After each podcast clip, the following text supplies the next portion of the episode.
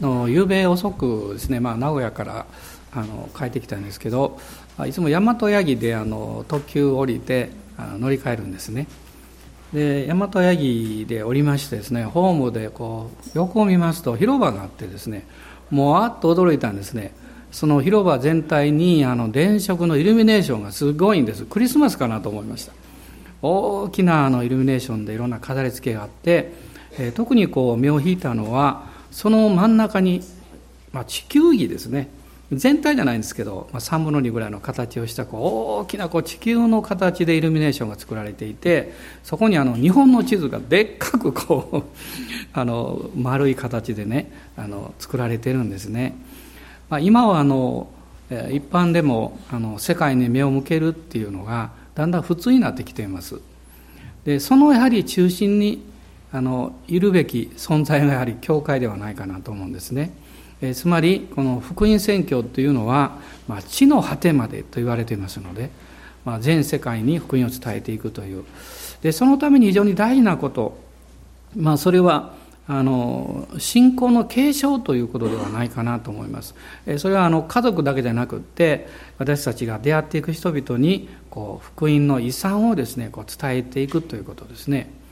で今日はあの、えー、エリシャのところを何度かお話したんですけれども第二列王記の2章の1節から15節のところをまず読みたいと思います。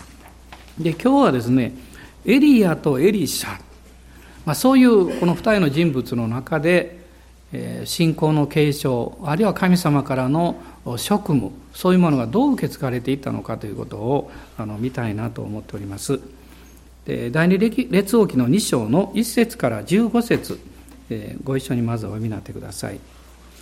主がエリアを竜巻に乗せて天に上げられる時エリアはエリシャを連れてギルガルから出て行った。エリアはエリシャにここにとどまっていなさい。主が私をベテルに使わされたからと言ったがエリシャは言った。主は生きておられあなたの魂も生きています。主は決してあなたから離れません。あ、ごめんなさい。私は決してあなたから離れません。こうして彼らはベテルに下っていった。するとベテルの預言者の友柄がエリシャのところに出てきて彼に言った。今日主があなたの主人をあなたから取り上げられることを知っていますか？エリシャは私も知っているが黙っていてくださいと答えた。それからエリアは彼にエリシャ、ここにとどまっていなさい。主が私をエリコに使わされたからと言った。しかし彼は言った。主は生きておられ、あなたの魂も生きています。私は決してあなたから離れません。こうして彼らはエリコに来た。エリコの預言者の友柄がエリシャに近づいてきて彼に言った。今日主があなたの主人をあなたから取り上げられることを知っていますか？エリシャは私も知っているが黙っていてくださいと答えた。エリアは彼にここにとどまっていなさい。主が私をヨルダンへ使わされたからと言った。しかし彼は言った。主は生きておられ、あなたの魂も生きています。私は決してあなたから離れません。こうして二人は進んでいった。預言者の友柄のうち50人が行って遠く離れて立っていた。二人のヨルダン川のほとりに立った時、エリアは自分の街灯を取り、それを丸めて水を打った。すると水は両側に分かれた。それで二人は乾いた土の上を渡った。渡り終わると、エリアはエリシャに言った。私はあなたのために何をしようか。私があなたのところから取り去られる前に求めなさい。するとエリシャは、ではあなたの霊の二つの分け前が私のものになりますようにと言った。エリアは言った。あなたは難しい注文をする。しかしもし私があなたのところから取り去られるとき、あなたが私を見ることができれば、そのことがあなたに叶えられよう。できないなら、そうはならない。こうして彼らがなお進みながら話していると、なんと一台の火の戦車と火の馬とが現れ、この二人の間を分け隔て、エリアは竜巻に乗って天へ登っていった。エリシャはこれを見て、我が父、我が父、イスラエルの戦車と騎兵たちと叫んでいたが、彼はもう見えなかった。そこで彼は自分の着物をつかみ、それを二つに引き裂いた。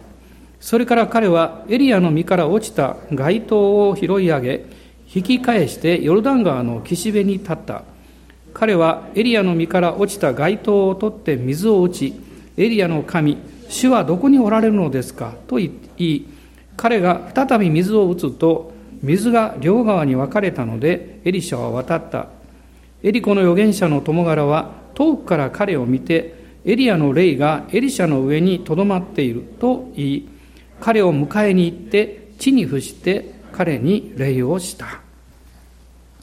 エリアという名前は主こそ神であるというこの意味を持っています。列王記の第1の17章からこの第2列王記の2章までですね彼のことが出てくるんですけれども、まあ、エリアはまさにイスラエルが生んだこの偉大な預言者であるというふうにこの言えると思います、まあ、聖書の中で死を見なかった人物が2人いるんですけれどもその1人がこのエリアですね。もう1人はこのエノクというこの人物です。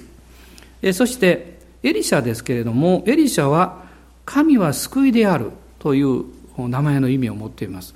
彼はこのエリアの弟子であるわけです。でエリアとエリシャ。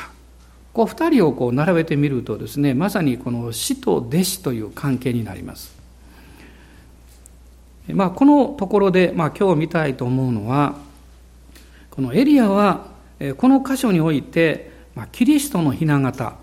エリシャは教会あるいはクリスチャンの雛形としてもこの見ることができるわけです。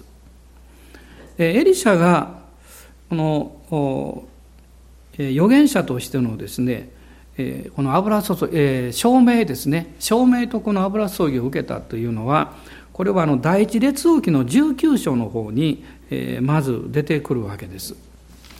第一列王記の19章です。19章の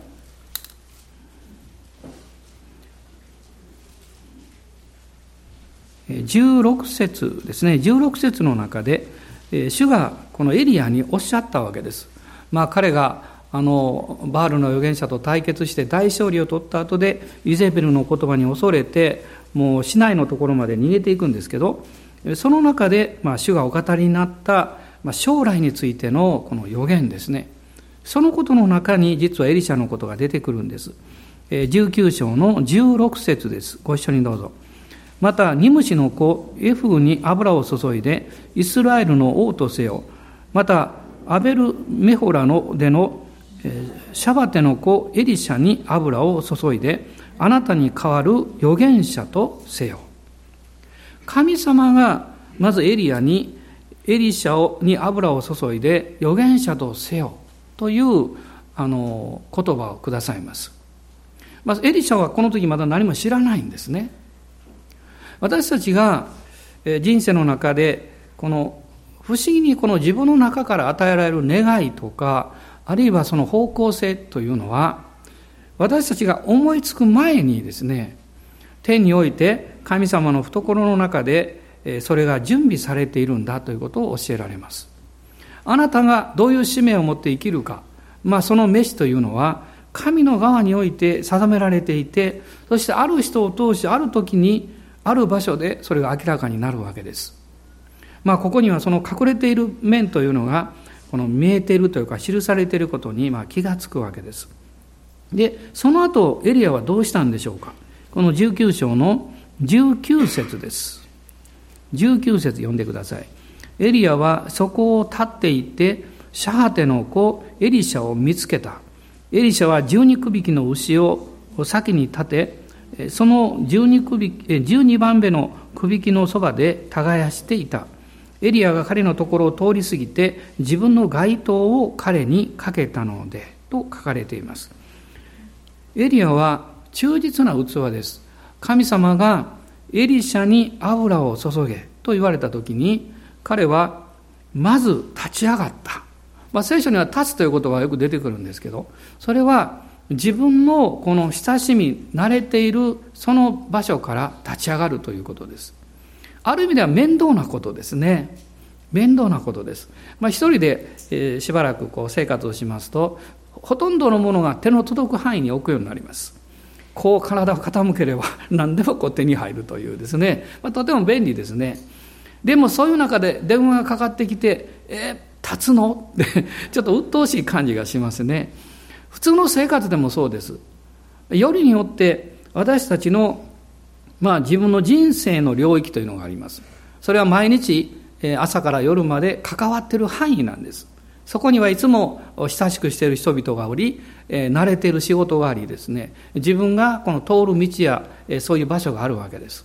ところが誰かが今日は全く違う道を通ってください。また別のところに行ってこういうことをしてくださいと言われますと、ちょっと億劫な感じになります。しかし、神様に導かれて歩むときに、私たちはしばしばそういう経験をします。なぜならですね、あなたが慣れ親しんで居心地が良かったとしても、その場所にずっととどまっている限りにおいて、主はあなたの人生を用いて、さらなる働きをなさせようとすることが起こらないからです。エリアは立ち上がりました。えそしてどうしたんでしょうか？エリシャを探しに行ったんです。エリシャの方が来てくれれば楽なんですけど、エリアはエリシャを探しに行ったんです。私たちが主に導かれて歩むということは、あなたが多少面倒でも手間がかかっても、あるいは時間がかかっても、あるいは多少お金がかかって、えー、この犠牲を払わなきゃいけなかったとしても、それに従っていくという時に何かが起こるんですね。私はこの箇所で、エリアがエリシャを見つけてというこの言葉が大好きです。ふっとアンデレのことを思い出します。アンデレがイエス様に出会って、まずこの素晴らしいお方を紹介したいと彼の心の中に思いついたのは兄のペテロでした。あの苦手な兄です。もう気が短くって、ちょっと偉そうに言ってたかもわかりませんね。でもアンデレは分かったんです。イエス様に出会うと、今まで分からなかった理解を持つことができるんです。今までは苦手な兄だったんですけど、あの兄は誰よりも真理を求めている。誰よりも霊的に乾いている。だから気が短い。偽物で満足しない。そういうことを彼は知ったんでしょう。ですから彼は他の人にイエス様を紹介する前に、ペテロ、兄を探しに行ったんです。そして、このヨハネによる福音書の一章を見ますと、アンデレがこの兄の、その当時はまだシモンですけど、シモンを見つけてとこう書かれています。神様があなたに語りかけて、これを見つけなさいとおっしゃっていることは何なんでしょうか？人でしょうか？出来事でしょうか？ある集会でしょうか？でも、あなたがこの暖かくなったところから立ち上がるのは嫌だなと思っている間は何も起こりません。主が語られたら立ち上がることです。そして探しに行くことです。エリアはこのエリシャを見つけたんです。そうしますとですね、おそらく彼が一瞬エリシャを見たときに、神様があなたを召して預言者として私の後継者になるように導いているよということは言いにくかったかもわかりません。人間的に見ますとね。なぜかっていうと、エリシャはその時ですね、十二区引きの牛で畑を耕しているそこにいたんです。一家で十二区引きの牛を耕すというのはかなり裕福な農家なんです。彼の生活は安定していたでしょうし、将来ももう保証されていたでしょう。その人物に神様全く違う領域にあなたは導くよっていうのは非常に言いにくいことです。えー、時々私もそういう同じような経験をすることがあります。このことは確かに主から出てるかもしれないけど、ちょっと言いにくいなと思うことがあるんですね。でもエリアはエリシャに語るんです。そうするとですね、エリシャはエリアに従うんですね。まあ、実際にはどうしたかっていうと、エリアはエリシャのところに近づいて、自分の街灯を脱いでですね、彼にかけたと書いてます。つまりここには言葉以上のコミュニケーションがあるんです。おそらくエリシャはエリアを見たときにあの偉大な預言者が来たということをもう感じ取ったでしょう。少し恐れたかもわかりません。その預言者が自分の街灯を脱いで、マントですね、マントを脱いで自分に着せるということは、彼はすぐに理解しました。私はこの人についていかなきゃいけないんだということです。どうするかを決める、権利は自分にはないんだと。神様がそのように預言者を通して私を導こうとしておられるんであれば、この裕福な家庭、保証されている将来、そして今まだやりかけてる仕事なんです。それも全部置いて、私は従いましょう。そういうふうにエリシャが行動します。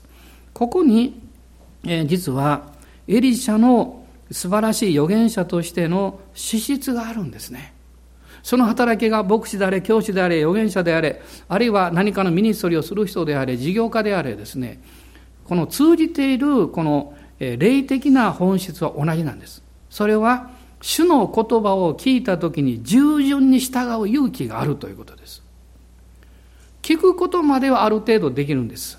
しかし聞いたことを従うとなると、その中の何パーセントの人しかできません。あ、神様おっしゃったよと言うでしょう。私は聞いていますよと言うでしょう。で、あなたはどうなんですかって言われると、いや、今準備して祈ってるんですと言います。その祈ってるという言葉の中に自分がたじろいてる姿があるんです。従う決断をすることを恐れてる姿があるんですね。だから私たちは祈っていますという言葉を使ってしまいます。時にはすぐに立ち上がって従う必要があります。新しい領域に入っていく必要があります。守ることを失うことです。立ち上がることは新しいものを得ることです。そこから何かが起こっていきます。あの、皆さんマナのことをご存知でしょ？マナを集めすぎてね、いわゆる翌日の分までとか言っておいたらどうなったんですか？腐ってしまいました。神様の恵みもあなたが自分を守るためにいつまでも持っていると、それは腐っていきます。有害になっていきます。あなたを生かすものがあなたをダメにしてしまいます。あなたが成長しようとすれば絶えず進むことです。とどまっていれば必ず交代します。これが私の人生です。ですから、エリアとエリシャの関係というのを見ますと、まさにその良き模範というのを見ることができるわけです。街灯っていうのは上着を意味しています。この預言者の上着、街灯というのはそこに神によって与えられた立場や権威ですね。えー、そして力というものをこう象徴しているわけです。エリシャはエリアについていきました。神様はその瞬間にエリアの心の中にあった何かに火をつけられたんだと思います。詳しくは書いておりませんけども、おそらくこのエリシャはですね、大きな働きや仕事をしながら心の内側で自分の人生はこれでいいのかな確かに大切な働きがあるってあるしですね、えそこにしもべたちもいますし、自分はやがてリーダーになるわけです。しかし自分の人生はこれで一生終わっていいのかなそういう気持ちを持っていたんじゃないかなと思います。これがですね、神様が私たちに語りかけられた時の出発点なんです。何か満足がないということです。何かを探したいという気持ちが生まれてくるということです。ですから、このエリアによって、このマントをかけられた時に、彼は直ちに従っていきました。しかし神様からそういう願いや証明をいただいて従っていったとしても、すぐにその働きをするわけではありません。今日は実は別のところを読んだんですけど、そのことの土台になるのがここにあるんです。神様からの飯があります。そして、それに従っていく中で大事なことを身につける必要があります。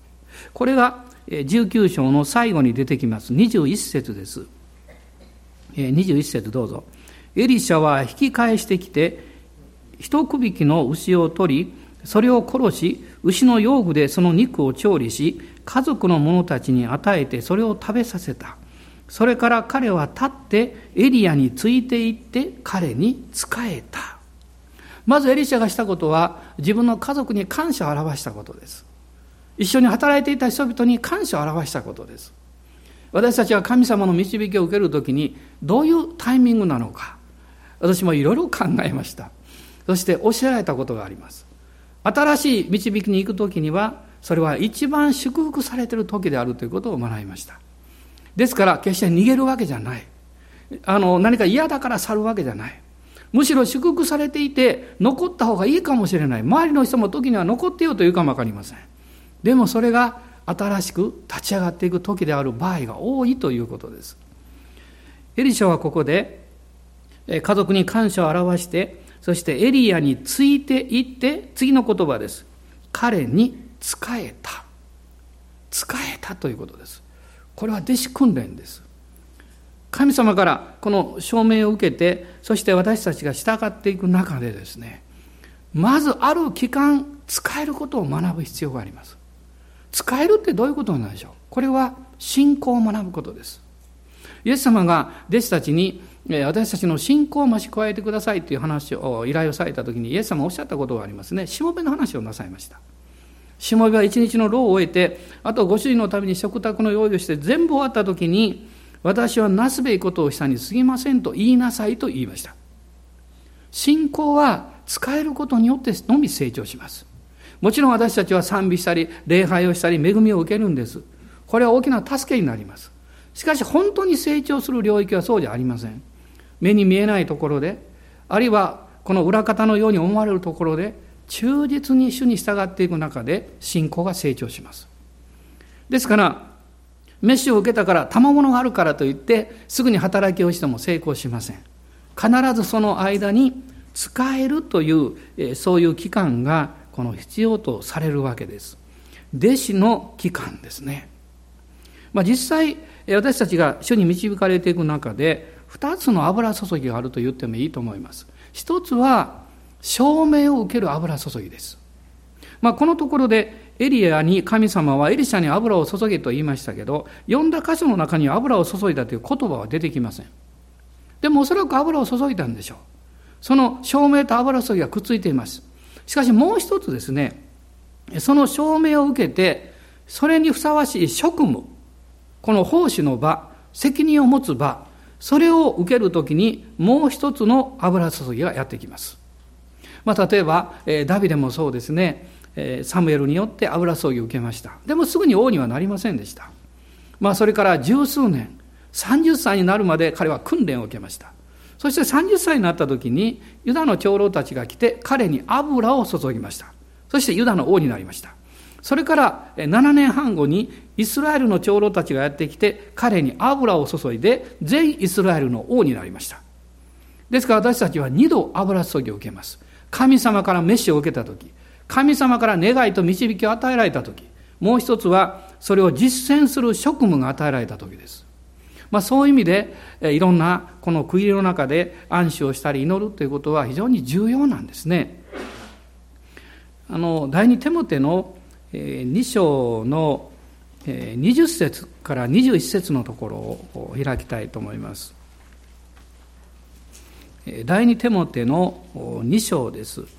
20節と21節まあ、ここでパウロは自分の霊の息子である弟子テモテに教えをこう語っているわけです。20節と21節ご一緒にどうぞ。大きな家には金や銀の器だけでなく、木や土の器もあります。またあるものは尊いことに、あるものは卑しいことに用います。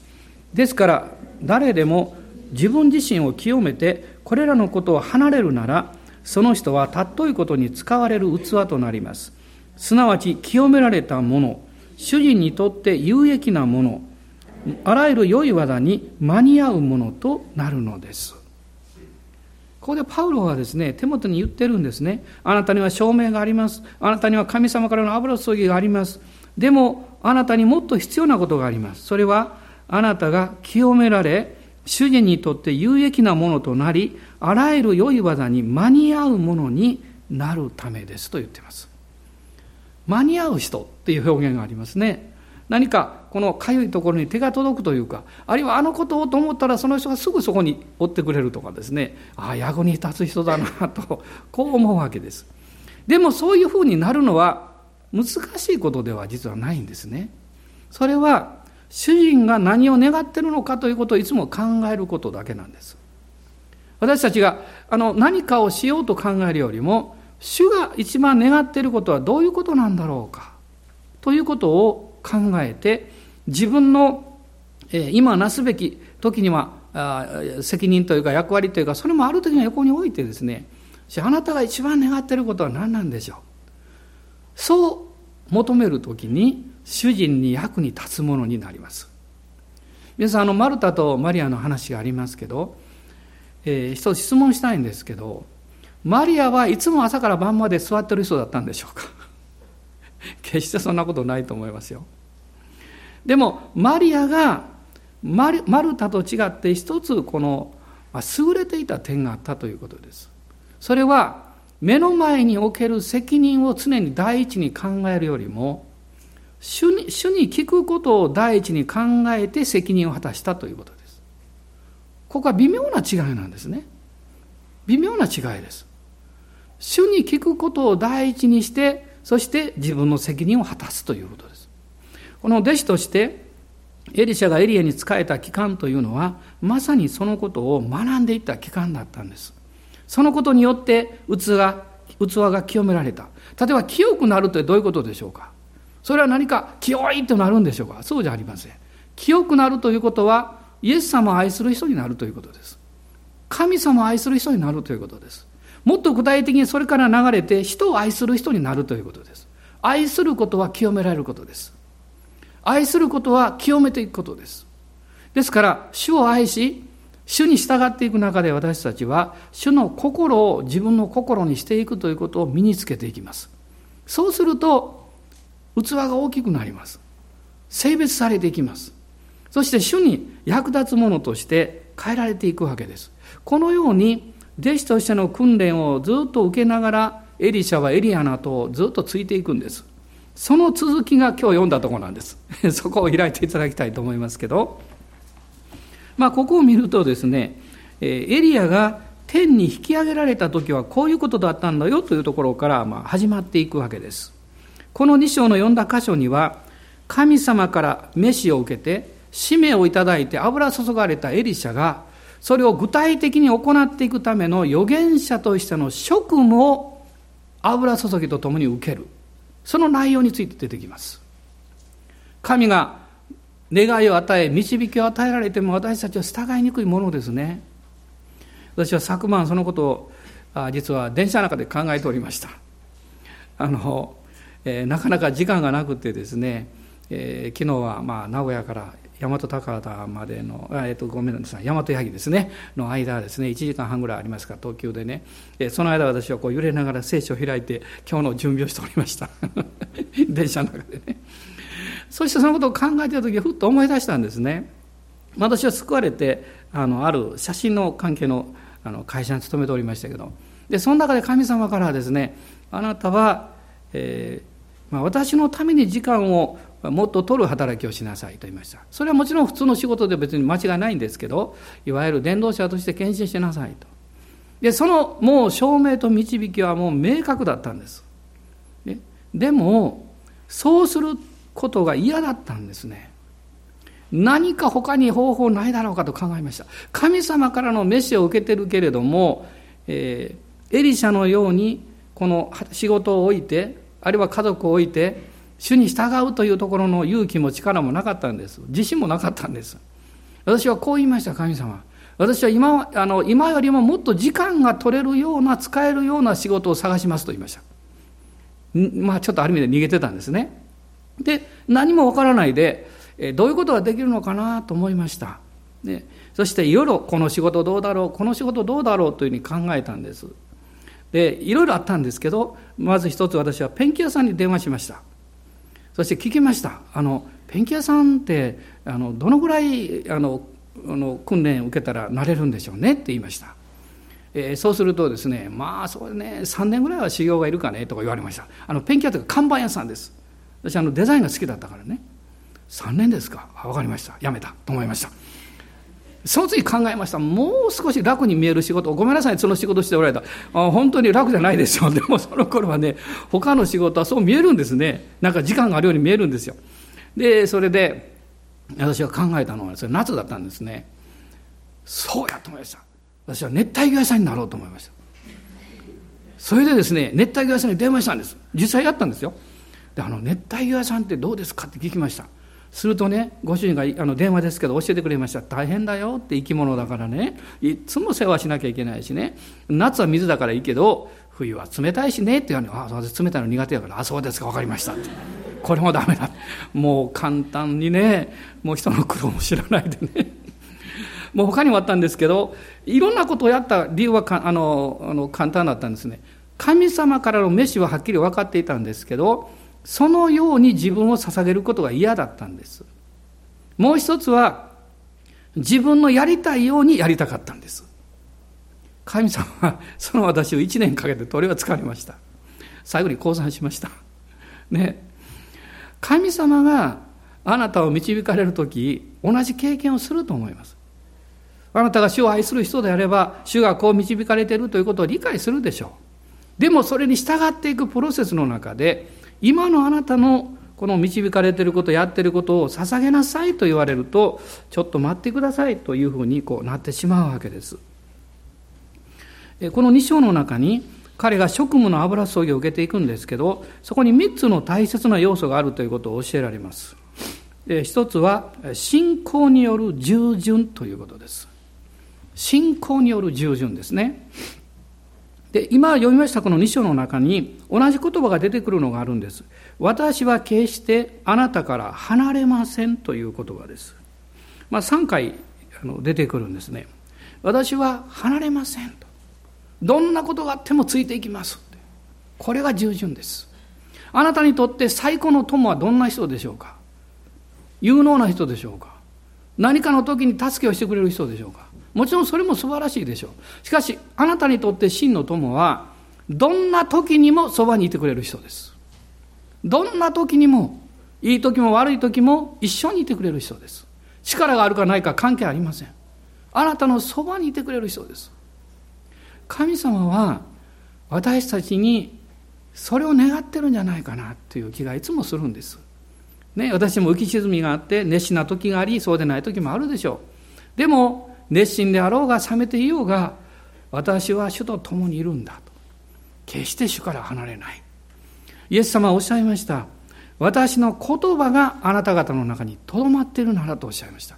そしてあなた方が私にとどまっているならそういう人は豊かな実を結びます、ね、何年も何十年も主と共に歩いた人は不思議に変えられていきます。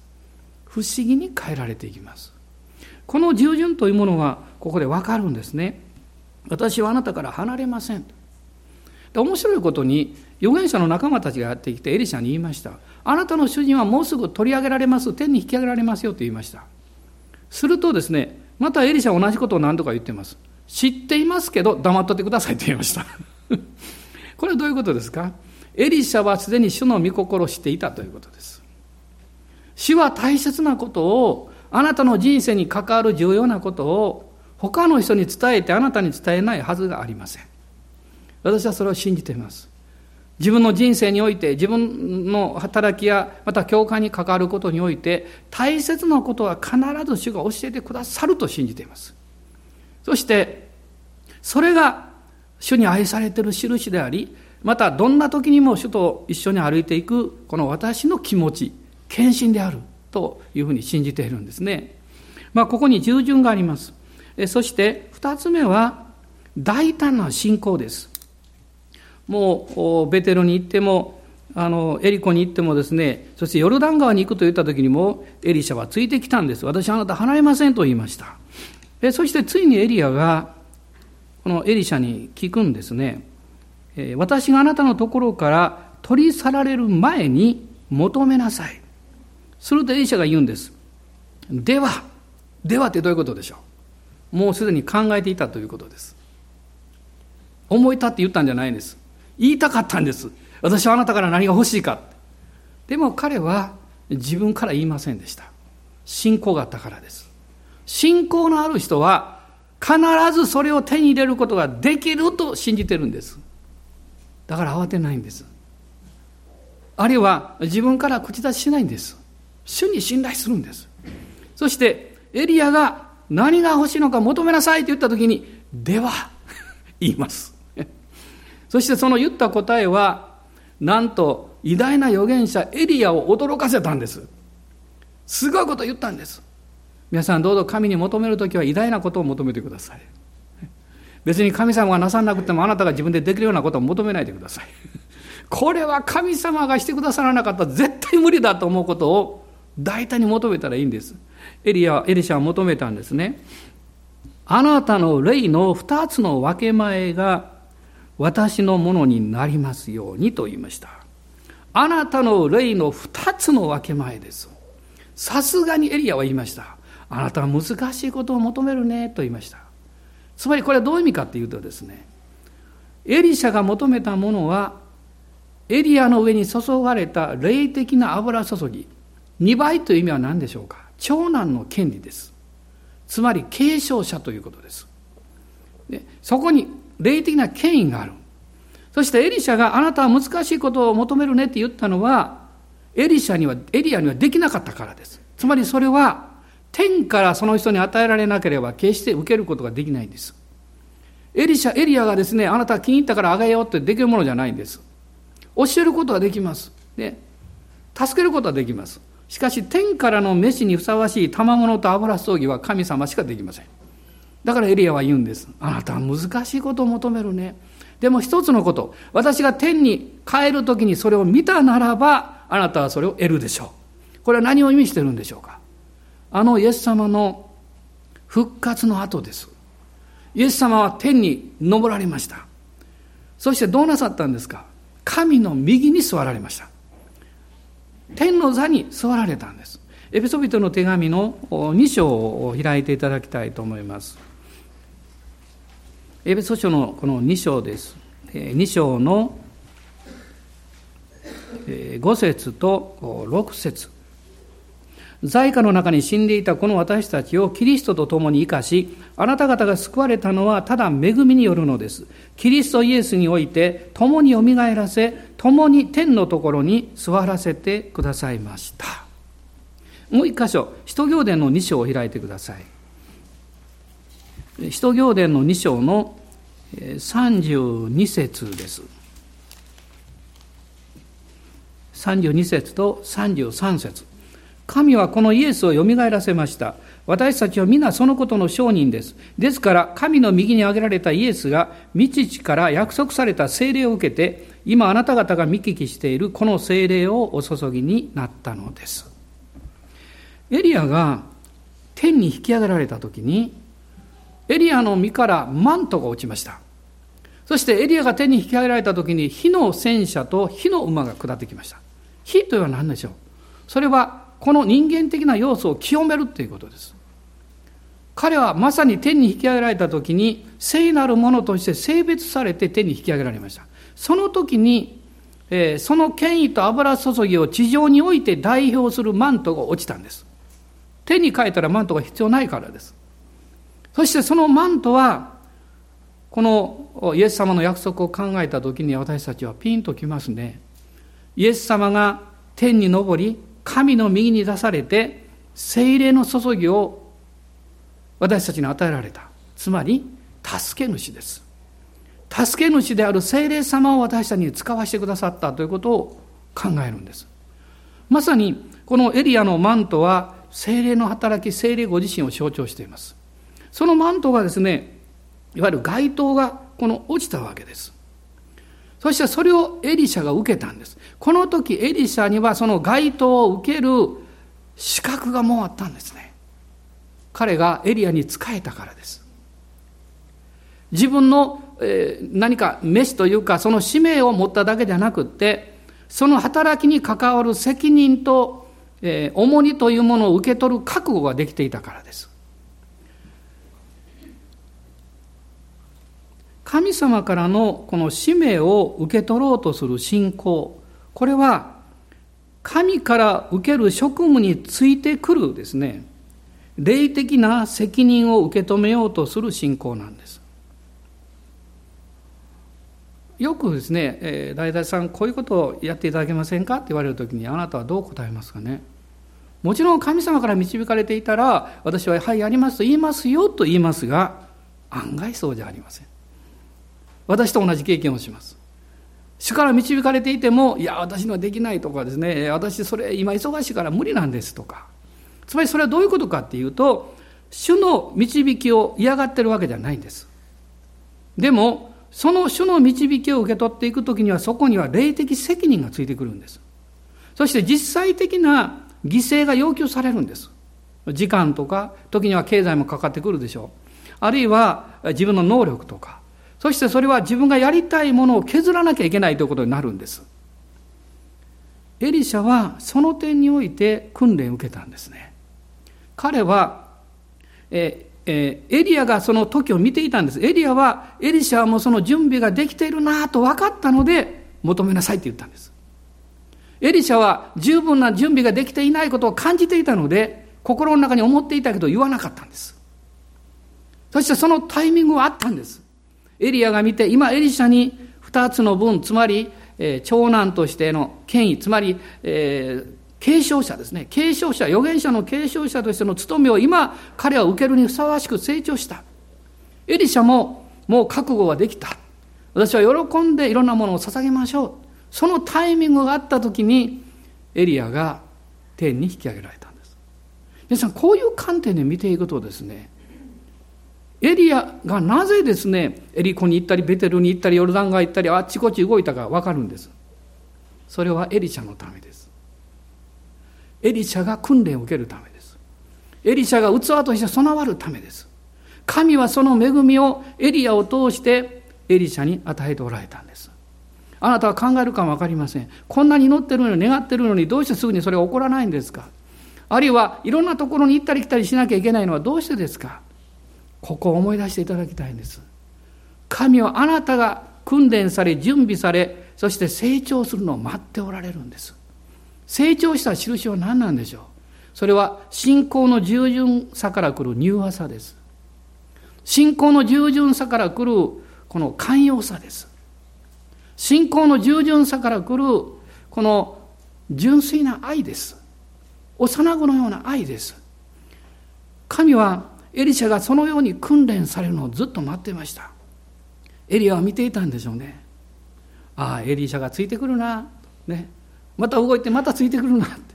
そのたんびにエリシャは訓練を受けてるんです。そして時が来ました。皆さん聖書を見るとですね、奇跡的にヨルダン川を渡ったという記事が3回だけ出てきます。ね、最初はあの有名な、ヨシュアがカナの地に入る時です。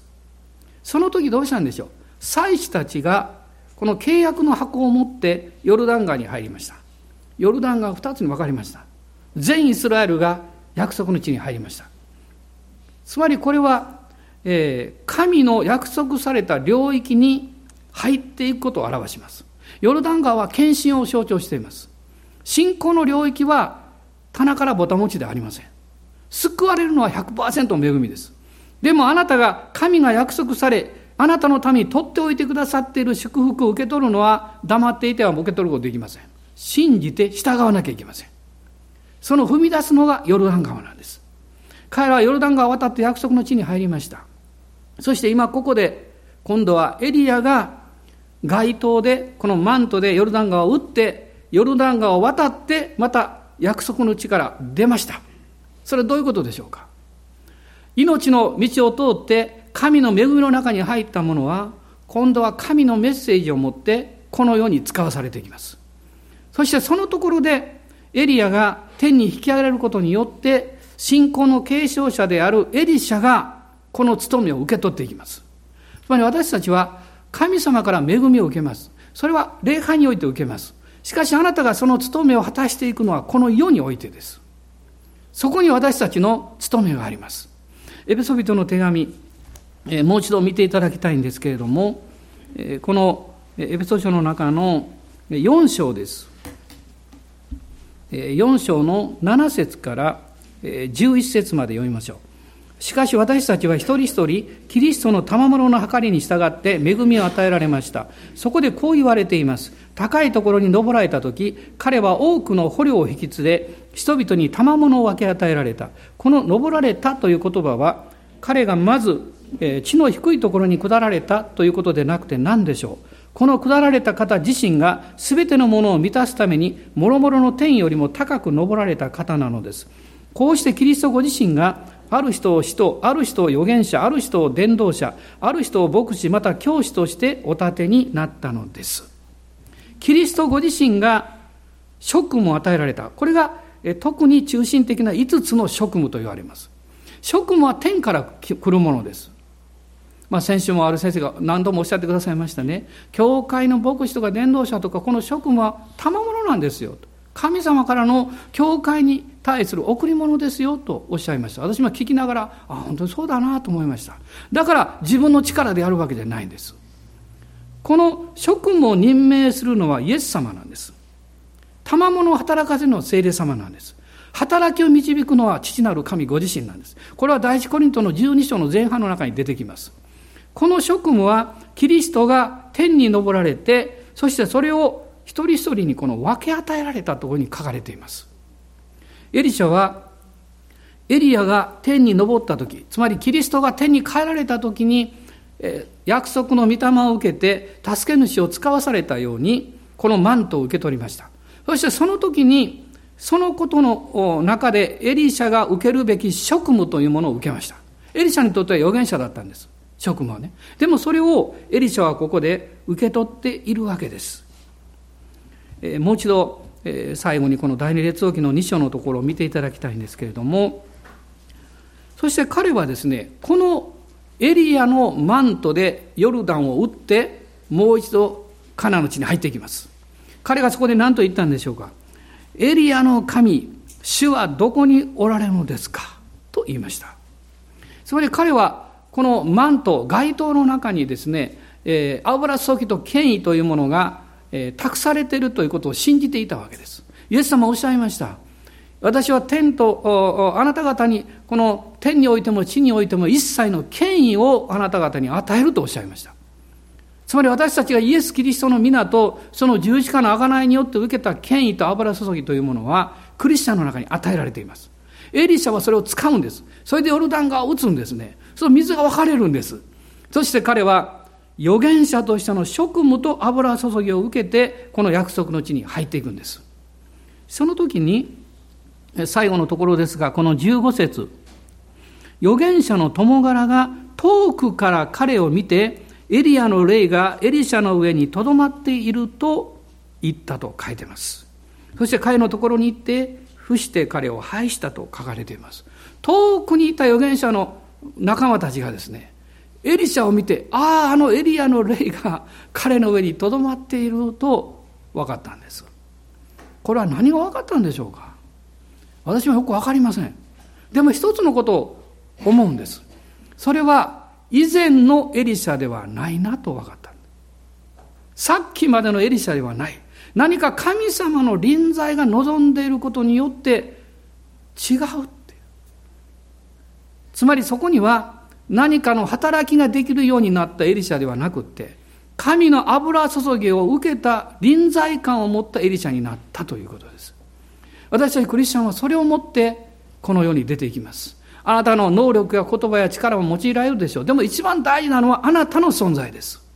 あなたが去る時にそれがわかります。あなたがいてほし、いてくれてよかったと彼らは言うでしょう。私たちはあなたがいる間は気がつかなかった。でもあなたがいると確かにそこに平和があって、何か物事がスムーズにいって、私たちの交わりあったかくなった。あなたにいてほしいって。それは人々が遠くからあなたを見て、エリアの霊が、キリストの御霊があなたの上にとどまっているというのを見出していたからです。アーメン、感謝します。どうぞお立ち上がりください。この週も、主の御霊が共にいらっしゃいます。私たちはこのキリストという、えー、街灯を着ています。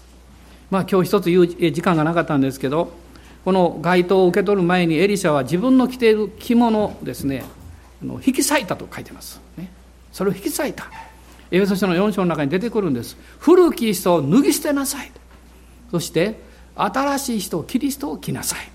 古き人を脱ぎ去らないとそれを引き裂かないと新しいマントを着ることができない。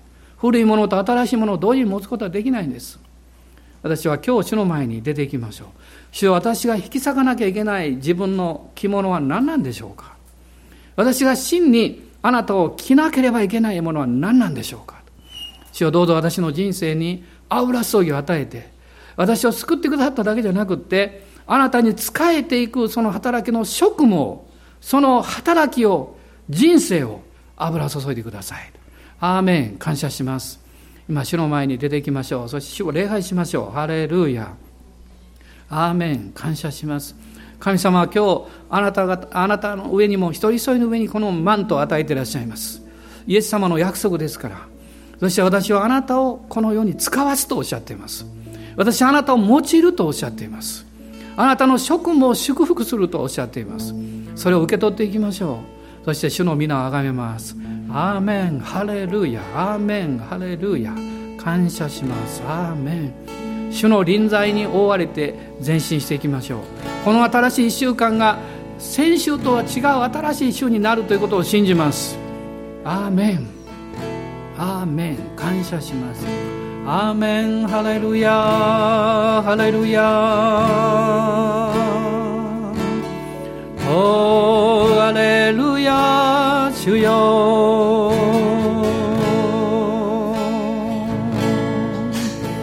アーメンアーメンハレルヤ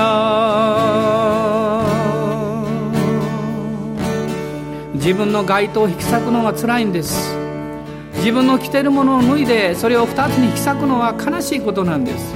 戦いがあるんです。苦しみがあるんです。ある人は今その最中にいると思います。ある人は手に握りながらこれを引き裂こうかどうしようか悩んでると思います。主が勇気をくださいますように。ある人はこの新しい街灯今天から落ちてきた。神から与えられたその油注ぎと飯を受け取ろうとしています。どうぞ大胆に受け取ってそれを覆ってください。あなたがそのキリストを来てください。アーメン。感謝します。あなたが弱さを感じる時それは最高の時です。主の恵みが望んでくるからです。あなたが行き詰まる時それは新しい道が開かれる入り口に過ぎません。主はおっしゃってるんです。もうそろそろ立っていいよ。もうそろそろそこから立ち上がる時が来てるんじゃないか。もうあなたは十分に満足したでしょう。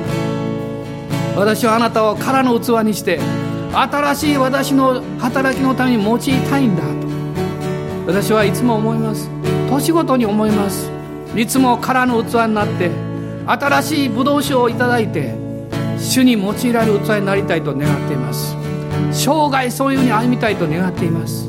皆さんもそうでしょう。ですから今朝も主の前に出ていきましょう。アーメン。感謝します。アーメン。アーメン。ヤアーメン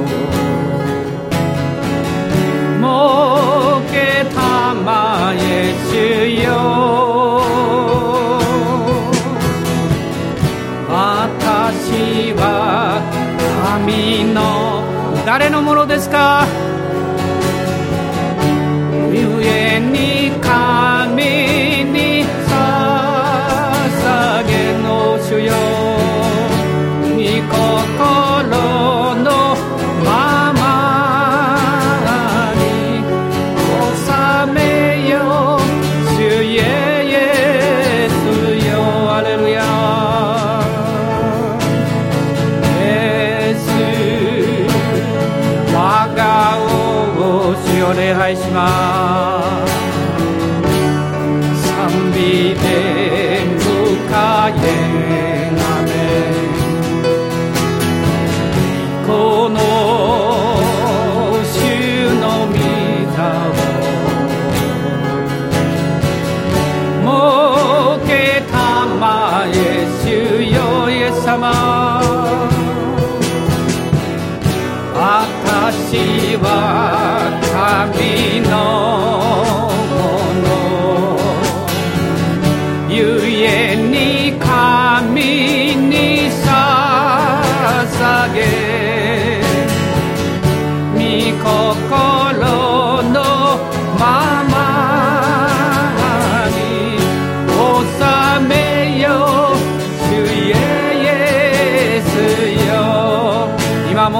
主の前にあなたの人生をお任せしましょう。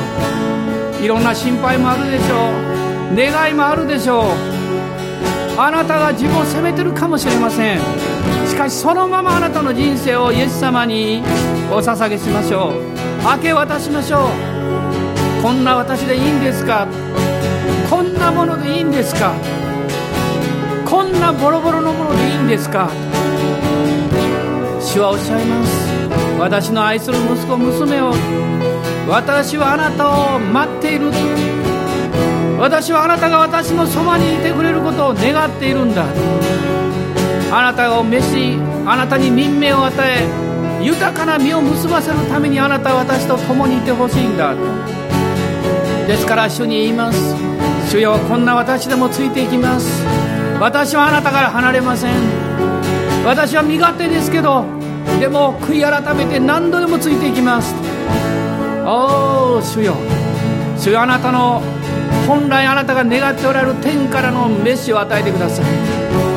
主が私のようなものを用いてキリストの体を立て上げるために何をなさせようとしておられるのかその飯を受け取る力を与えてください。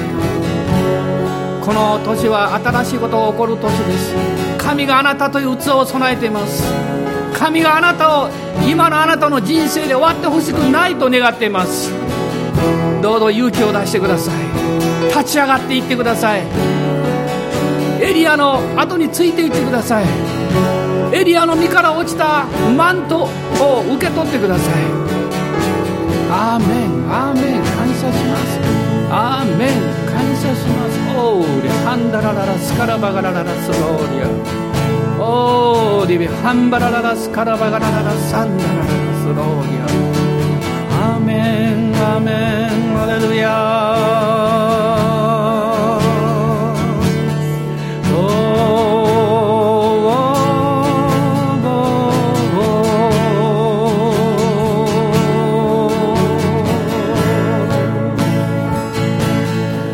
今ある方たちは泣いています。その涙は内側にあったものです。でも今日泣くことができました。あなたはそれを主の間に出すことができたんです。私は今日からヨルダン川を渡ってあなたの与えられたその職務を受け取っていきます。継承者になります。主は祝福なさいます。油注ぎを与えてくださいます。恐れないでください。アーメン。アメンアメンアレルヤアメンアレルヤ主よ栄光を返します主よあなたを愛します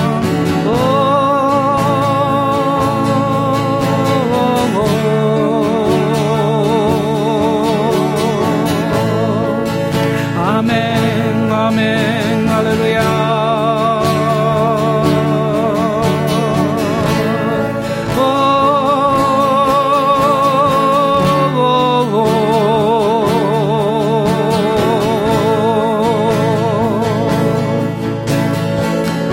様あなたにあなたの願ってる方法ではなくって主が願ってる方法で従ってほしいんです。主が願ってるように用いられてほしいんです。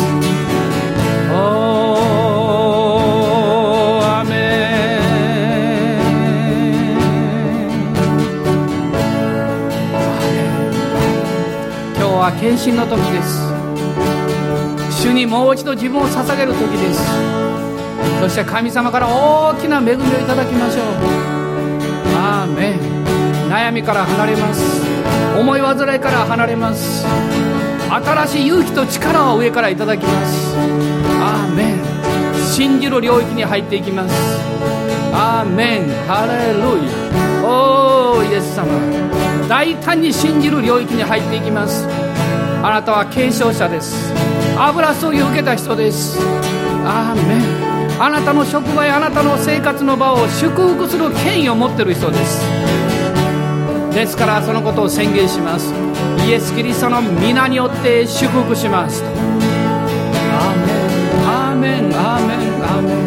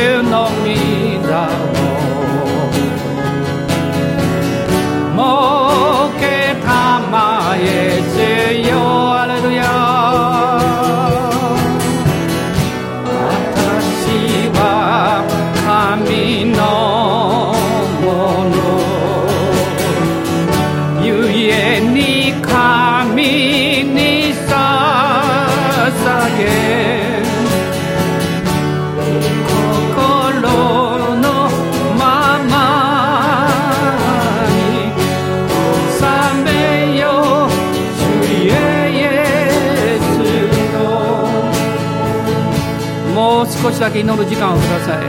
何か主がそのように導いていらっしゃいます。主はあなたを今持っている深い悩みと悲しみから助けようとしています。どうしたらいいんでしょうか。主は一つの道をあなたに示しています。そのことを主に捧げなさい。その悩んでることを主に捧げなさい。そうすればあなたは自由になります。主が受け取ってくださいます。信仰の領域に入りなさい。神が全てを駅に変えてくださると信じられる領域に入りなさい。エリアのマントを着ます。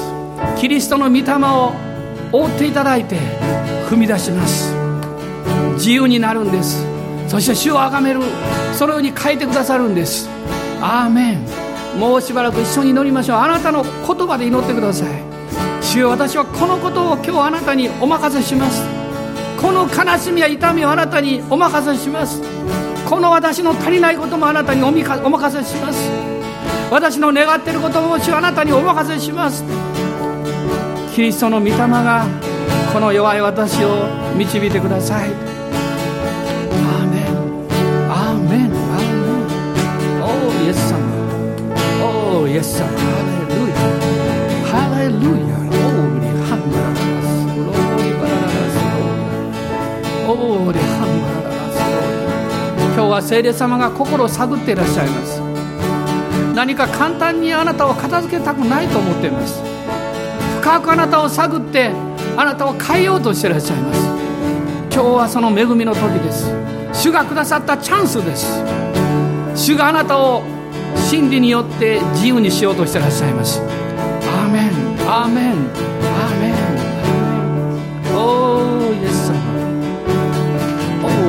ラバがハンバラララスカラバガラララスロオーリベハンバラララスイリビハンバラララスカラララシャンラライエス様イエス様深く探ってください深く触れてください何か中途半端で終わらせないでくださいキリストの死と葬りと復活に一つに合わせてください古き人が十字架につけられたということを王子ははっきりと教えてください王子悩んでる私も困惑してる私も辛い私も古き人です。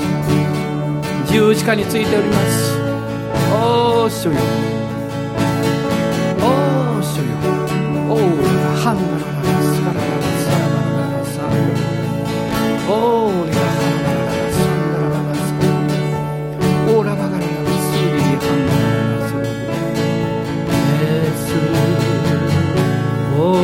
様。イエス様。お主よ。私の愛する方。お主よ。私のために死なれた方。お私のために葬られよみがえられた方主よ。私と共に天に私を引き上げてくださった方神の右に座らせてくださった方主よ。ただあなたをあがめます。ただあなたに捧げます。天も地もあなたのもの。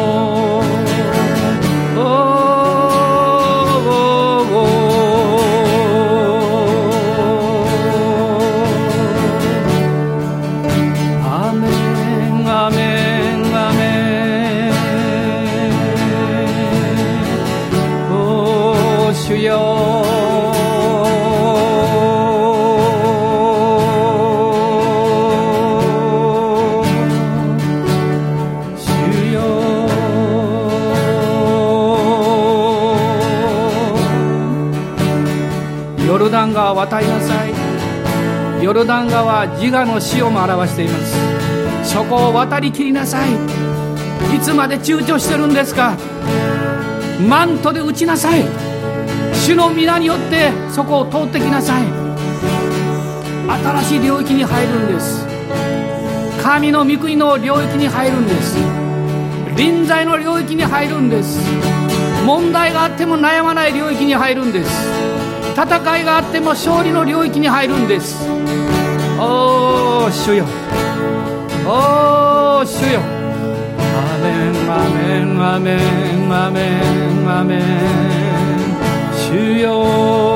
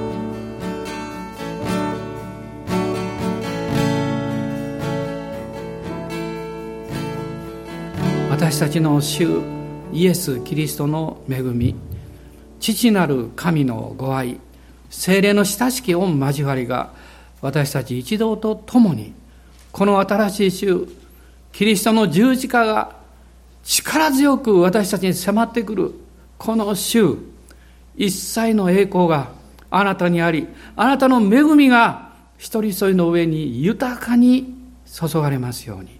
アーメン。